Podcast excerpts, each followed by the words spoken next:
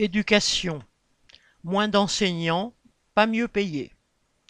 Le ministre de l'Éducation, Pape Ndiaye, s'est félicité en déclarant que, citation, le budget de l'éducation et de la jeunesse pour 2023 connaît une augmentation inédite de 6,5%. Fin de citation.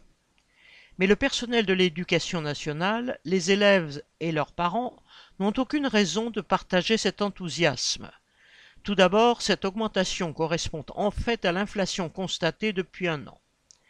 Et si le gouvernement annonce le recrutement supplémentaire de 4000 accompagnants d'élèves en situation de handicap, AESH, cela ne comblera absolument pas leur manque criant.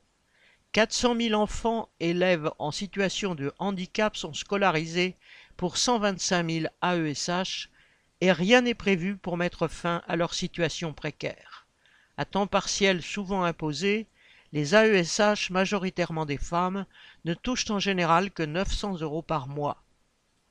Concernant les enseignants, le budget 2023 prévoit près de 2000 suppressions de postes pour la rentrée prochaine, alors que le gouvernement prétend qu'il a du mal à recruter. Les besoins sont criants, particulièrement dans les quartiers populaires, mais la consigne première des rectorats est de supprimer des classes pour en surcharger d'autres. Concernant la revalorisation du salaire des enseignants, elle est loin des 6,5%. Le point d'indice a été revalorisé de 3,5% en juillet. Et si le gouvernement annonce une progression des rémunérations de 935 millions d'euros, il souhaite en conditionner au moins une partie à l'acceptation de nouvelles tâches. Bref, travailler plus pour gagner au mieux la même chose. Christian Bernac